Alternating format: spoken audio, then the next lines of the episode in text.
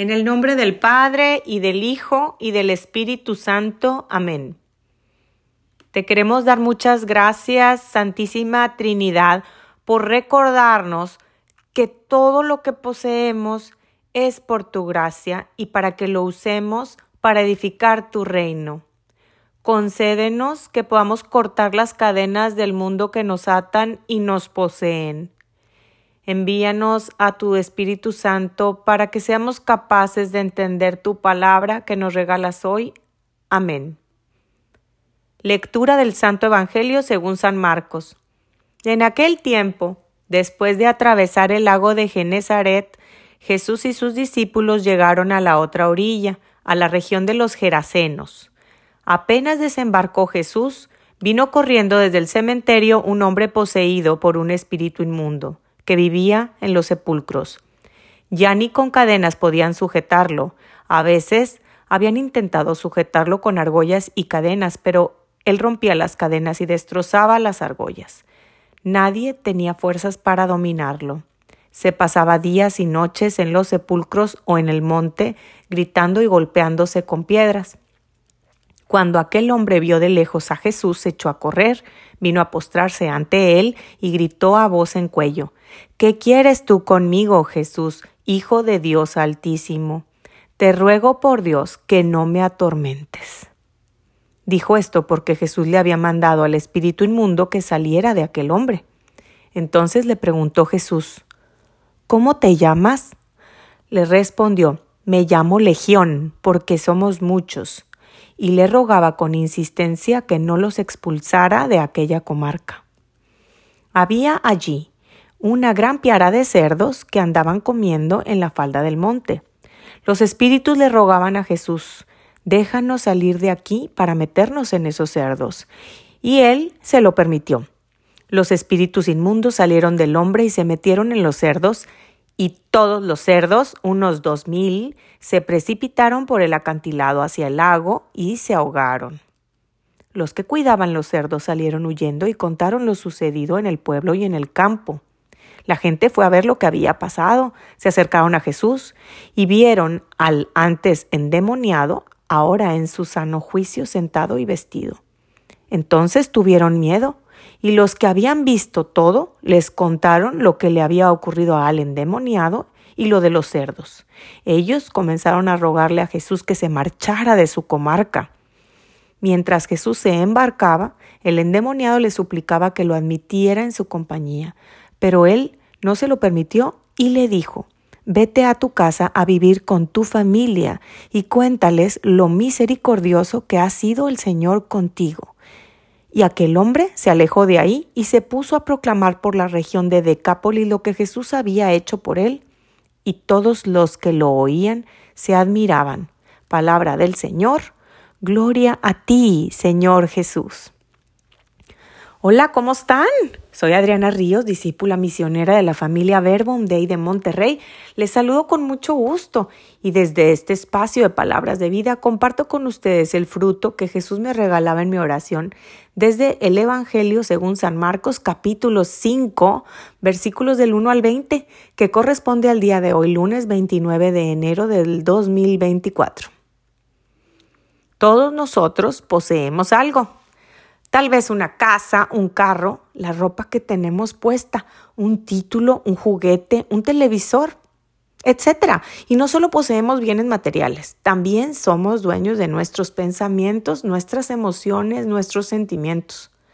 Recuerdo muy claro que cuando mis hijas estaban más chicas y me decían que no podían o no querían hacer algo, yo les decía, ustedes pueden controlar su mente, porque somos capaces de controlar o dominar nuestra mente, nuestros pensamientos. También somos capaces de controlar o dominar nuestras emociones y sentimientos. Puedo dominar mis sentimientos de venganza o de ira. Puedo controlar mis deseos de comer o disfrutar de algo. Como hijos de Dios, se nos ha sido dada la capacidad de poseer, de controlar, de dominar estos bienes materiales, mentales, espirituales y emocionales. Si bien los bienes materiales nos son dados por Dios, y por supuesto que no es malo tenerlos y disfrutar de ellos, estos bienes no constituyen nuestra vida. Dice el Evangelio de Lucas capítulo 12 versículo 15, la vida del hombre no consiste en la abundancia de los bienes que posee. Sin embargo, todas estas cosas de las que somos dueños nos van envolviendo tanto y tanto que muchas veces terminan por convencernos de que las necesitamos, de que no podemos vivir sin ellas. Y nos vamos identificando tanto con esas posesiones que nuestra identidad se va convirtiendo en ellas y ya nos empiezan a decir la señora de la Casa Verde, el señor del automóvil marca tal, la muchacha que usa pura ropa marca tal, el ingeniero que trabaja en la empresa tal. Y así nos vamos identificando nosotros mismos, pero también las demás personas nos van identificando de esta manera. Y en lugar de identificarnos como hijos de Dios, nos identificamos con nuestras posesiones. Nuestro valor se lo damos a lo que poseemos. Y de esta manera nuestros bienes comienzan a poseernos a nosotros, de tal forma que ya no podemos vivir sin dinero, sin carro, sin cierto nivel de vida y ciertos gustos y ciertas actitudes y pensamientos y sentimientos porque no tenemos fuerza para controlar nuestros deseos de esos bienes de cualquier tipo. En el Evangelio de hoy, un hombre poseído se acerca a Jesús, un hombre que nadie podía controlar y así nos encuentra muchas veces Jesús a cada uno de nosotros, poseídos por el mundo, por las comodidades, por el correteo, por el materialismo, por la venganza, por el individualismo, por el sinsentido. Y es que vivimos de una manera descontrolada. Algunos quizá abusan del alcohol, tabaco, drogas, otros de celular, televisión, comida o ciertos gustos escondidos. Algunos más se vuelven adictos al trabajo, a la belleza física, a acumular riquezas, a controlarlo todo, como si todo dependiera de ellos mismos. Y cuando no estamos disfrutando de esa o esas adicciones, nada nos puede controlar porque andamos de mal humor, viviendo una oscuridad, creyendo ingenuamente que la luz de nuestra vida es disfrutar de nuestra adicción o adicciones. Pero la luz no está en satisfacer nuestros caprichos y deseos materiales, mentales o sentimentales. Jesús nos dice, yo soy la luz del mundo. Y la mayoría lo sabemos.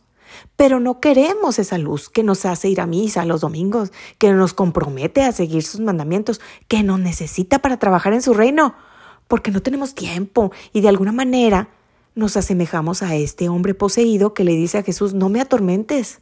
Nosotros le decimos, así estoy bien, yo no necesito ir a la iglesia o recibir formación o pertenecer a algún ministerio. Yo rezo en mi casa. Yo no tengo tiempo. Los que van a esas cosas es porque tienen problemas. Hoy Jesús quiere hacer un milagro en cada uno de nosotros.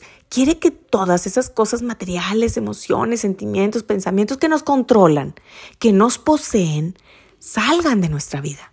Él quiere que cada uno de nosotros tengamos una vida en abundancia, una vida de amor, una vida eterna que se puede vivir en el aquí y el ahora. Pero esa vida solo la podemos tener si lo tenemos a Él por sobre todas las cosas. Pero no solo de palabra, sino con nuestro actuar, con nuestro testimonio, con lo que ven los demás en mí día a día.